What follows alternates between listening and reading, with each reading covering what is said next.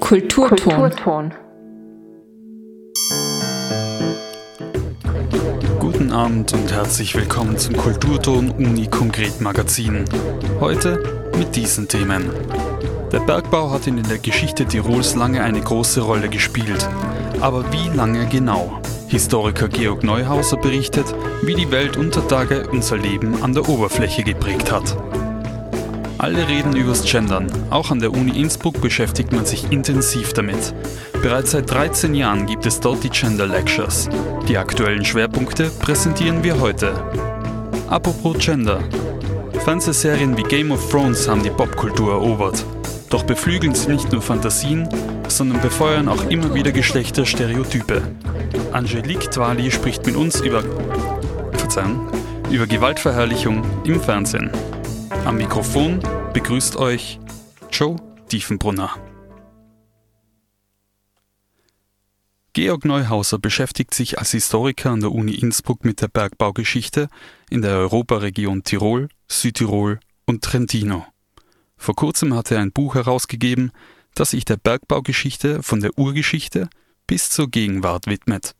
Darin schreibt er im Vorwort, ist die Bergbaugeschichte nur ein Thema für Spezialisten, Nerds und Freaks? Diese Frage hat der Marion Umgeher im Gespräch beantwortet.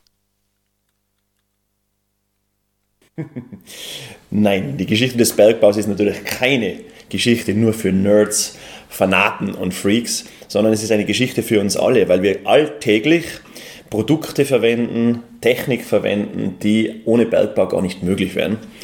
Wo wäre denn unsere Gesellschaft ohne Kupfer, ohne Platin, ohne seltene Erden? Und somit wird ja auch gerade momentan in der Politik ganz stark Werbung gerade für Produkte betrieben, für ähm, verschiedensten chemische Elemente und so weiter, die nur aufgrund vom Bergbau überhaupt existieren. Also es betrifft uns alle, wenn wir unser Handy verwenden, wenn wir unseren Laptop verwenden oder wenn wir uns in ein viel gepriesenes Elektroauto setzen.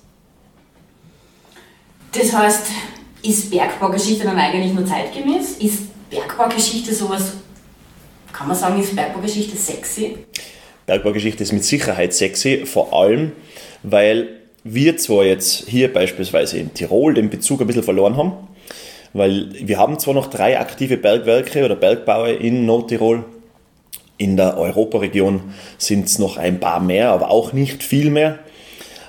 Allerdings, äh, wie gesagt, wir verwenden tagtäglich die Produkte und im gleichen Atemzug machen wir uns selten Gedanken darüber, woher diese Metalle eigentlich stammen und unter welchen Bedingungen diese Metalle gewonnen worden sind.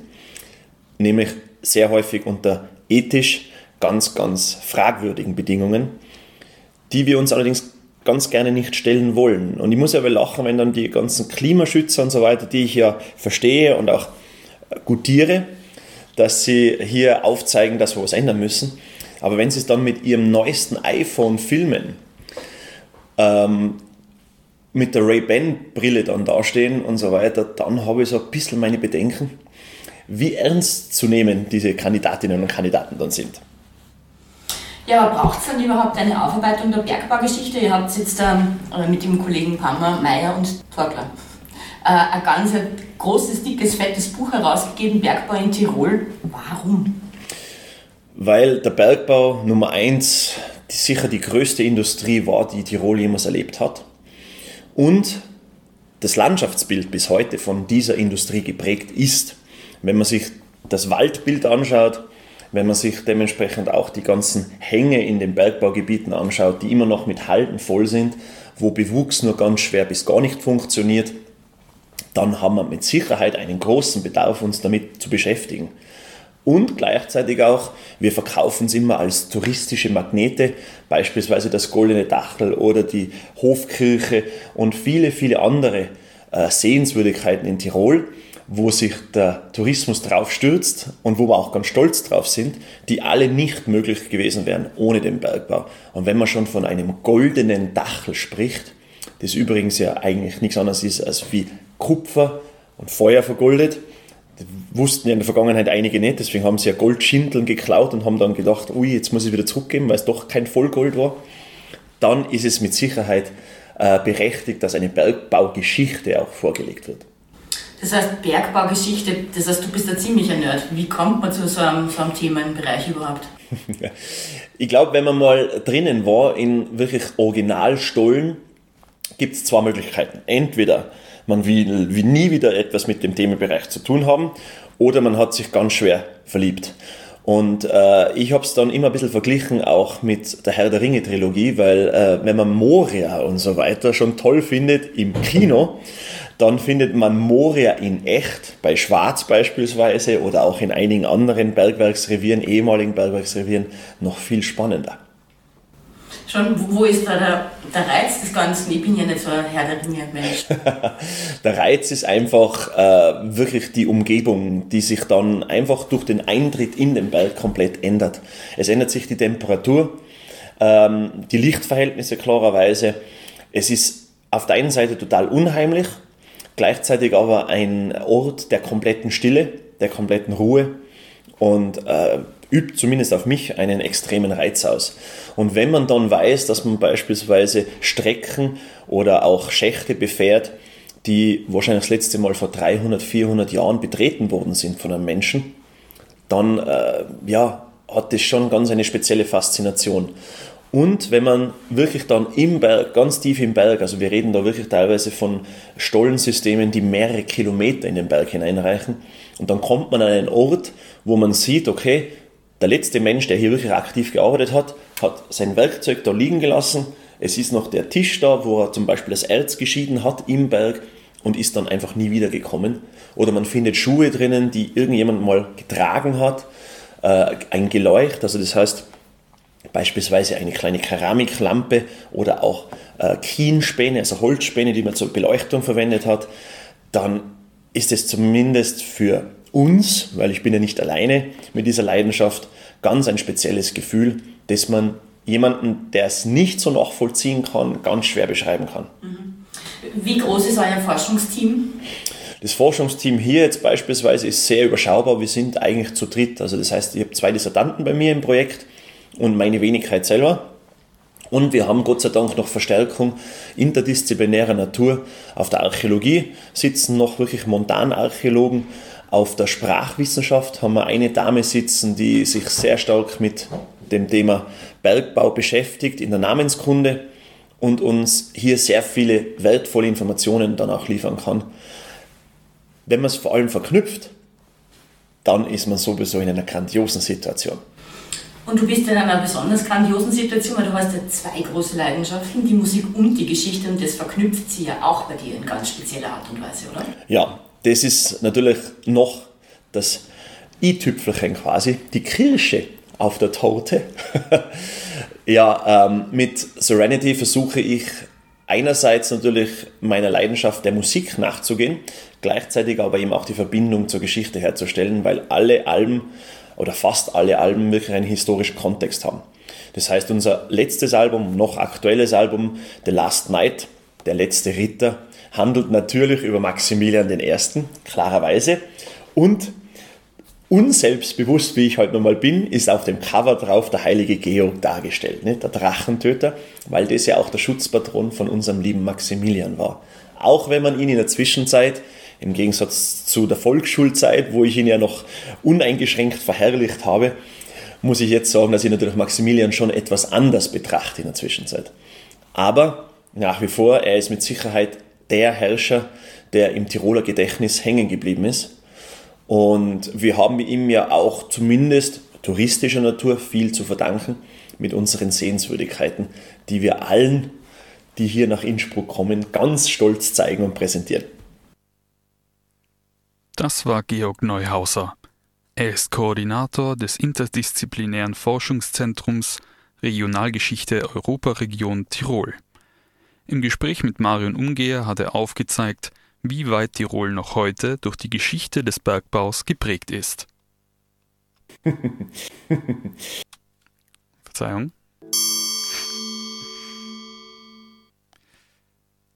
Bereits seit 13 Jahren gibt es die Innsbrucker Gender Lectures.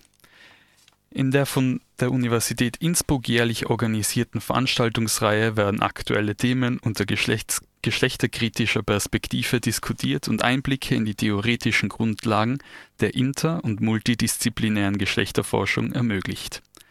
Die Gender Lectures verstehen sich als offenes Forum für Austausch und Diskussion. Melanie Bartos vom Büro für Öffentlichkeitsarbeit hat den beiden Organisatorinnen Gundula Ludwig und Verena Sperg über den Schwerpunkt der aktuellen Gender Lecture gesprochen. Die Innsbrucker Gender Lectures sind eine seit 2009 bestehende schon abzeichnet ist, dass äh, gerade in sozialen Medien, also die da, durch die Art und Weise, wie dort Kommunikation auch funktioniert, äh, natürlich sehr viel ähm, rassistische, sexistische, transfeindliche Übergriffe passieren, ähm, soziale Medien dafür auch genutzt werden, auch für äh, rechtspopulistische Politiken ähm, und dass das eigene Art der ähm, Kommunikation auch ist, die dort stattfindet. Also ich würde sagen, das ist sicher sehr deutlich. Es ist auch bestimmt jeden im Alltag auch schon, also viele, die diese, also diese Medien nutzen, werden das auch kennen. Auf der anderen Seite ist, sind es auch Möglichkeiten, um eben widerständige und Gemeinschaften zu bilden ähm, und auch Fürsorgegemeinschaften zu bilden, um gegen solche Formen, solchen Gewaltformen und äh, Formen von Übergriffen auch vorzugehen, dem etwas entgegensetzen zu können. Mhm, genau, vielleicht wenn ich da nur kurz ergänzen darf. Ich glaube, uns geht's vielleicht jetzt gar nicht nur so um die Frage, überwiegen da die negativen oder die positiven ähm, Dimensionen, sondern es geht eigentlich auch vor allem um zweierlei. Also Digitalisierung wird ja oft in der öffentlichen Debatte so als ja, neutraler technischer Prozess dargestellt. Ja. Und da geht es uns jetzt erstmal darum zu sagen, das ist kein neutraler Prozess. Das hat eben ganz viel mit Geschlechterverhältnissen, mit rassistischen Verhältnissen, mit Klassenverhältnissen, mit ähm, Ability-Verhältnissen, mit sexuellen Verhältnissen zu tun. Ähm, eben nochmal, weil dieser Prozess der Digitalisierung nicht im luftleeren Raum stattfindet, sondern eben in einer Gesellschaft, die aus unserer Perspektive oder aus der Perspektive der Geschlechterforschung eine Gesellschaft ist, die durch Macht- und Herrschaftsverhältnisse strukturiert ist. Und das sichtbar zu machen, dass eben das, ähm, also auch diese öffentlichen Debatten noch mal ein bisschen zurechtzurücken und zu sagen, Digitalisierung können wir eigentlich gar nicht anders denken, außer aus einer geschlechtertheoretischen, außer oder aus einer rassismustheoretischen Perspektive. Das ist das eine. Und das andere ist eben auch, dass ähm, äh, in der Forschung eigentlich ganz oft Digitalisierung ähm, nicht aus einer feministischen, nicht aus einer postkolonialen, nicht aus einer queertheoretischen Perspektive ähm, bearbeitet wird, sondern eben auch da wird eigentlich diese ja, ich würde sagen, eigentlich letztendlich zu kurz gegriffene Annahme reproduziert, dass ähm, Digitalisierung eben ein neutraler Prozess ist. Und darum geht es uns eigentlich mit dieser Vortragsreihe zu sagen, das ist nicht so, sondern eben, ähm, das ist ganz in vielerlei Hinsicht verwoben. Digitalisierung ist in vielerlei Hinsicht verwoben mit ähm, gesellschaftlichen Ungleichheitsverhältnissen. Die diesjährigen Innsbrucker Gender Lectures gehen dementsprechend den vielfältigen Prozessen, die hinter der Digitalisierung stehen, nach und beleuchten sie aus den Perspektiven interdisziplinärer und intersektionaler Geschlechterforschung. Der nächste Termin ist bereits am 13. Dezember 2022 um 18 Uhr. Dort wird es einen Vortrag zum Thema das Geschlecht der Datafizierung Machtwissen im digitalen Zeitalter geben. Weiter geht's dann bereits Ende Jänner. Dort stehen digitale Plattformen, Arbeit und die Krise der sozialen Reproduktion im Mittelpunkt. In weiterer Folge werden dann Themen wie digital vernetzte Medien und rechte AkteurInnen beleuchtet, genauso wie zum Beispiel das Thema der Körpernormierungen im Digitalen am Beispiel der Neurowissenschaften. Ein Blick auf das umfassende Programm lohnt sich auf jeden Fall. Alle weiteren Informationen und Details zu den Zeiten und Inhalten der einzelnen Vorträge finden sich auf der Website des Center Interdisziplinäre Geschlechterforschung Innsbruck und zwar unter uibk.ac.at slash Geschlechterforschung.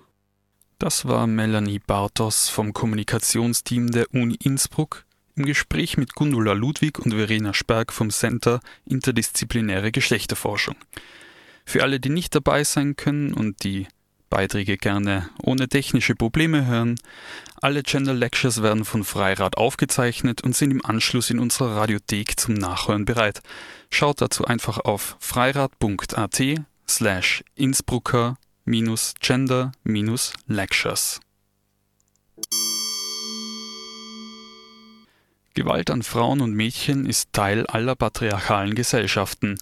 Daher stoßen wir auch in Filmen und Serien auf Gewaltverherrlichung und die Reproduktion von stereotypen Geschlechterrollen. Livia Soja, hat mit Angelique Dwali, einer großen Fantasy-Fanin, über Gewalt an Frauen als Stilmittel in der Serie Game of Thrones geredet. Spoilerwarnung. In diesem Beitrag werden einige Szenen beschrieben, die Spoiler enthalten können. Gewalt an Frauen und Mädchen ist ein ständiges Thema in Österreichs Nachrichten. Doch nicht nur in der Realität ist Gewalt an Frauen allgegenwärtig, auch in Filmen und Serien spielt Gewalt eine große Rolle. In diesem Beitrag möchte ich exemplarisch auf Gewaltverherrlichung in der Serie Game of Thrones eingehen. In Game of Thrones wird Gewalt an Frauen wie ein Stilmittel verwendet, um weiblichen Charakteren Stärke und Tiefe zu verleihen. Es wird angenommen, dass massive körperliche, sexualisierte und psychische Gewalt an Frauen ein notwendiges Feature ist, um die Serie spannend zu machen und die Entwicklung von weiblichen Charakteren voranzutreiben. Game of Thrones verwendet Vergewaltigungen und Misshandlungen, um die weiblichen Charaktere komplexer zu machen. Das ist ein Problem und letztlich ein Ausdruck der Legitimation von Gewaltverherrlichung in patriarchalen Gesellschaften. Vorab jedoch noch einige Infos zu dieser Serie für all jene, die sie nicht gesehen haben. Game of Thrones ist eine US-amerikanische Fantasy-Serie von HBO, in welcher sich sieben Königreiche in einem ständigen Machtkampf um den Thron befinden. Die Kämpfe und Intrigen spielen in einer fiktiven Welt, welche an das europäische Mittelalter angelehnt ist. Die ersten Staffeln der Serie beruhen dabei auf den Büchern von George Martin, welcher angab, er wollte mit dieser Geschichte ein realistisches Bild dieser Zeit zeigen. Daher gehöre laut ihm Gewalt an Frauen in jeglicher Form dazu. Doch kann man in einer Fantasy-Serie wirklich von Realismus sprechen. Die Welt, von der George Martin hier spricht, ist und bleibt eine fiktive Welt. Und die in dieser Serie dargestellte Gewalt ist keine nur für das Mittelalter typische. Gewalt an Frauen gab es bereits vor dem Mittelalter und es gibt sie heute noch. Gerade Österreich ist, was die Femizide, also Morde an Frauen angeht, im europäischen Vergleich einer der Spitzenreiter. Gewalt an Frauen ist also ein für alle patriarchalen Gesellschaften typisches Verbrechen. Auch typisch für patriarchale Gesellschaften ist die Glorifizierung von Gewalt an Frauen. Und genau das ist es, was in Serien wie Game of Thrones geschieht. Nicht die realistische Darstellung einer vergangenen patriarchalen Gesellschaft, sondern die Reduktion von Frauen auf ihren Körper und die Annahme, dass nur massive Gewalt weibliche Charaktere stark werden lässt. Ich habe mit Angelique Dwali über ihre Erfahrungen mit der Serie gesprochen. Jetzt hören wir, wie es ihr zu Beginn mit der Serie gegangen ist. Ich erinnere über zwölf, als ich das erste Mal geschaut habe, weil mein Papa hat es geschaut und dann hat er gesagt, ich soll das auch schauen. Und dann hat, weil er anscheinend irgendwie zum Reden dafür gebraucht hat. Und dann haben wir es halt angefangen zu schauen und wahrscheinlich mit zwölf denkst du halt nicht so viel über solche Sachen nach. Und ja, und das hat mir halt gefallen und dann habe ich halt weitergeschaut bis zum Ende und habe äh, generell ist eigentlich sehr interessant gefunden, weil ich bin generell so ein Sucker für Fantasy. Mhm. und deshalb, ja, und ich habe ganz viel mit ganz, einigen Charakteren sehr viel mitgefühlt. Ich habe schon recht jung, recht viel Sachen, mhm. Sachen und Anführungssachen geschaut. Also ich meine, ich habe zum Beispiel mit 10 angefangen Grey's Anatomy schauen, was mhm. halt auch sehr viele Erwachsenen-Themen eigentlich gehabt hat. Und ich habe auch in dem Alter sowas wie Supernatural so geschaut. Mhm. Also ich habe nicht wirklich diesen großen Schockfaktor gehabt mit mhm. dem Alter. Aber es war doch, es war doch heavy. Also ich war auch recht glücklich gewesen, dass, ich, dass nicht mehrere Staffeln auf einmal zu dem Zeitpunkt draußen waren, sondern ich glaube auch nur zwei. Deshalb ah. habe ich ja ein bisschen Abstand halten können. Mhm. Und ich glaube, das hat eigentlich ganz, ganz gut getan. Ich selber habe die Serie mit 17 gesehen und ich kann mich noch genau erinnern, wie abgestumpft ich irgendwann geworden bin. Die Gewalt gegen Frauen war jedoch etwas anderes. Es ist mir immer so vorgekommen, als würde diese in Game of Thrones geradezu zelebriert werden. Es ist mir so vorkommen, als ob Frauen in dieser Serie nur durch das Überwinden und Überleben von Gewalt definiert werden.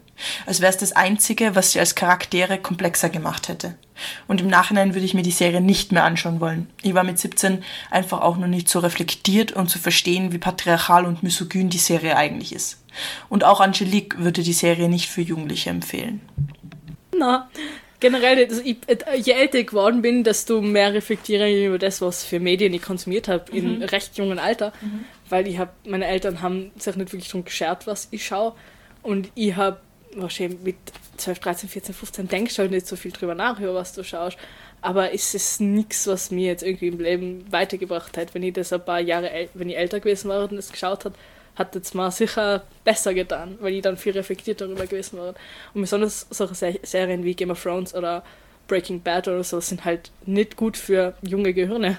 Genau, das gleiche wie bei Euphoria. Mhm. Die ist ja also, die spielt zwar in der Highschool, aber ist ja eigentlich auch erst für ab 18, weil es einfach so zache Themen sind. Aber es schauen ganz, ganz viele Jugendliche und das finde ich eigentlich auch nicht, auch nicht gut. Mhm. Weil das sind auch behandelt auch so richtig arge Themen, Drogensucht, Vergewaltigungen, keine Ahnung was. Wie hat sie die Gewalt an Frauen in Game of Thrones wahrgenommen? An sich, also es gibt so, so ganz normal Brutalität, wo man irgendwie keinen irgendwie den Kopf abschlagt oder so war jetzt nie irgendwie das große Problem für mich. Mhm. Es war eher immer dieses, wirklich, was mich mehr betroffen hat, war einfach die Gewalt an Frauen und die ganzen Vergewaltigungen, die passiert sind, grundlos eigentlich mhm. passiert haben. Und die Story irgendwie vorzutreiben, sind halt doch, besonders wo ich älter geworden bin, um einiges mehr herausgestochen. In Game of Thrones gibt es einige sehr starke und immer komplexer werdende weibliche Charaktere, zum Beispiel Daenerys, Sansa, Cersei und Arya. Was sie alle verbindet, ist, dass diese Frauen erst durch unterschiedlichste Gewalterfahrungen zu ihren machtvollen Positionen gelangten. Es wird das Bild vermittelt, dass Frauen durch massive Gewalteinwirkung stärker werden würden. Ein Mensch wird aber niemals wegen Gewalt, die sie erfahren hat, stärker. Höchstens trotzdem. Game of Thrones verherrlicht also Gewalt unter dem Deckmantel des Realismus. Es handelt sich aber um eine erfundene Fantasy-Serie. Die Entscheidung, eine Vergewaltigung minutenlang detailgetreu darzustellen, ist daher einfach nur unverständlich und so auch nicht im Source Material verankert. Die, ganz, die Vergewaltigung, die Sansa passiert ist, ist mhm. ja nie im Buch passiert. Mhm. Das heißt, es hat es ist unnötig gewesen, das mit reinzubringen. Mit die, die meisten Vergewaltigungsszenen, zum Beispiel auch die mit Cersei, mhm. komplett unnötig mhm. und sind auch nicht vom Source Material, Material irgendwo rauszuholen. Weil du brauchst, du musst sowas nicht zeigen, um erstmal eine Serie zu machen. Die Serie fügt zu den bereits im Buch festgehaltenen Vergewaltigungen und Misshandlungen nämlich noch einige weitere hinzu, welche für das Vorantreiben der Handlung jedoch komplett irrelevant sind. Zum Beispiel jene Szene, in welcher der Zwillingsbruder von Cersei Lannister sie neben der Leiche des gemeinsamen Sohnes Joffrey vergewaltigt, zeigt, dass die Serie Gewalt an Frauen nur noch als Schockmoment und als Stilmittel einsetzt. Die teilgetreue Darstellung von Gewalt an Frauen ist weder für die Vorantreibung der Handlung noch für die Entwicklung der Charaktere wichtig. Ich finde, es ist, es ist ein bisschen retraumatisierend. Mhm. Einfach weil, besonders wenn man nicht darauf vorbereitet ist. Game of Thrones verwendet Gewalt an Frauen also, um die Serie spannender zu machen obwohl es sicher auch weniger brutal spannend gewesen wäre, und auch wenn viele der brutalsten und schockierendsten Szenen gar nicht in den Büchern vorgekommen sind. HBO rechtfertigt sich damit, dass sie ein realistisches Bild dieser Zeit zeigen wollten, und da gehöre Gewalt an Frauen einfach dazu. Viele behaupten sogar, die Serie wäre eigentlich sogar etwas feministisch, da es überdurchschnittlich viele mächtige Frauen gibt. Ich glaube, das ist ein bisschen so ein Pseudofeminismus, Pseudofeminismus den sie betreiben. Ja. Weil alle starke Frauen, die sie irgendwie zeigen, haben irgendwelche argen Traumata durchgemacht. Daenerys zum Beispiel wurde ja auch eigentlich vergewaltigt von Khal Drogo oder oder eben Sansa ist das beste Beispiel. Arya, die halt ihre ganze Identität verliert, einfach nur damit sie eine starke junge Frau wird. Oder Daenerys, die am Ende dann verrückt gemacht wird. Mhm. Das ist einfach, sie zeigen starke Frauen, um sie einfach wieder auf den Boden zu klopfen, blöd gesagt. Eine feministische Serie ist Game of Thrones daher auf keinen Fall. Im Gegenteil, sie trägt eher dazu bei, alte Rollenmuster und Stereotypen zu glorifizieren. Was mit dieser Serie definitiv erreicht wird, ist daher die Reproduktion von Stereotypen. Das waren Angelique Twali und Livia Soja im Gespräch. Dieser Beitrag entstand in Kooperation mit der Anlauf- und Beratungsstelle Aranea. Aranea bietet niederschwellige Beratungen und einen sicheren Ort für Mädchen und junge Frauen zwischen 10 und 21 Jahren. Und damit sind wir am Ende des heutigen Kulturton Uni Konkret Magazins angekommen. Den Kultur- und Bildungskanal hört ihr von Montag bis Freitag immer um 18.30 Uhr. Die Wiederholung, die Wiederholung immer am darauffolgenden Werktag um 8 Uhr morgens. Alle Sendungen zum Nachhören findet ihr in der Radiothek der Freien Radios Österreich unter freie-radios.online. Das nächste Kulturton Uni Konkret Magazin hört ihr in zwei Wochen, am Montag, den 30. Jänner. Am Mikrofon verabschiedet sich Joe Tiefenbrunner. Auf Wiederhören und vielen Dank fürs Einschalten.